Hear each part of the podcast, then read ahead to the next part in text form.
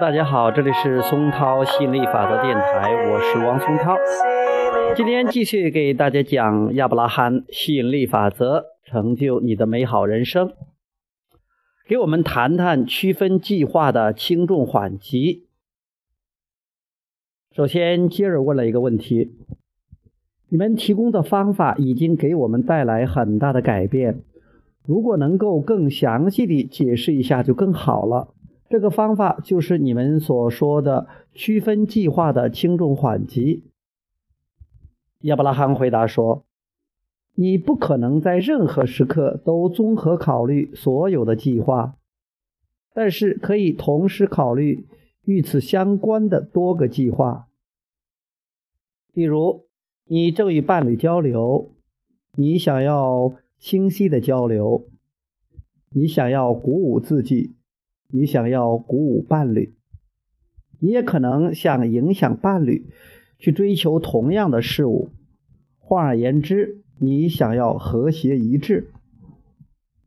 确认你最想实现的计划对你而言非常重要，因为当你区分计划的轻重缓急后，你就把单一的注意力投向了最重要的事物。而当你投入单一的注意力后，你就能为你最重要的打算吸引力量。比如说，你的一天已经开始，但是你还没有清晰地辨认出各个阶段。像大多数人一样，你从一件事情忙到另一件事情，被其他人的冲动和想法或者自己的旧习惯支来支去，跌跌撞撞地度过这一天。电话正在响起。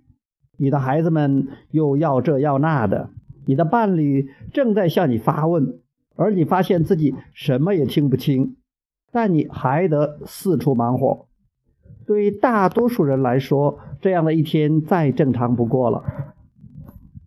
现在你卷入了一场争论之中，而且还没有确认自己想要的事物，比如说你与孩子们意见不合。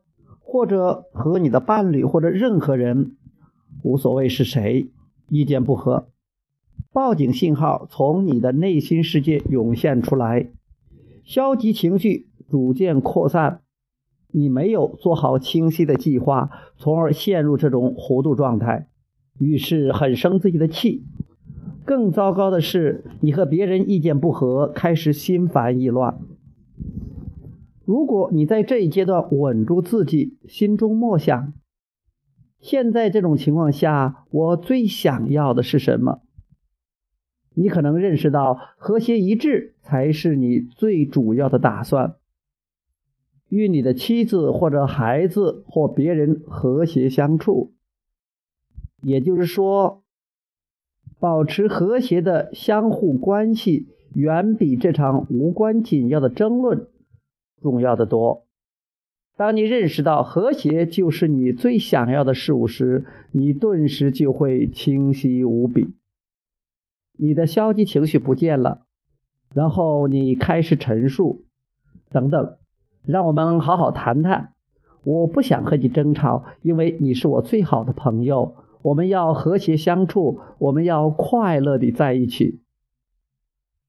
当你做出这段陈述之后，就会使场面缓和下来。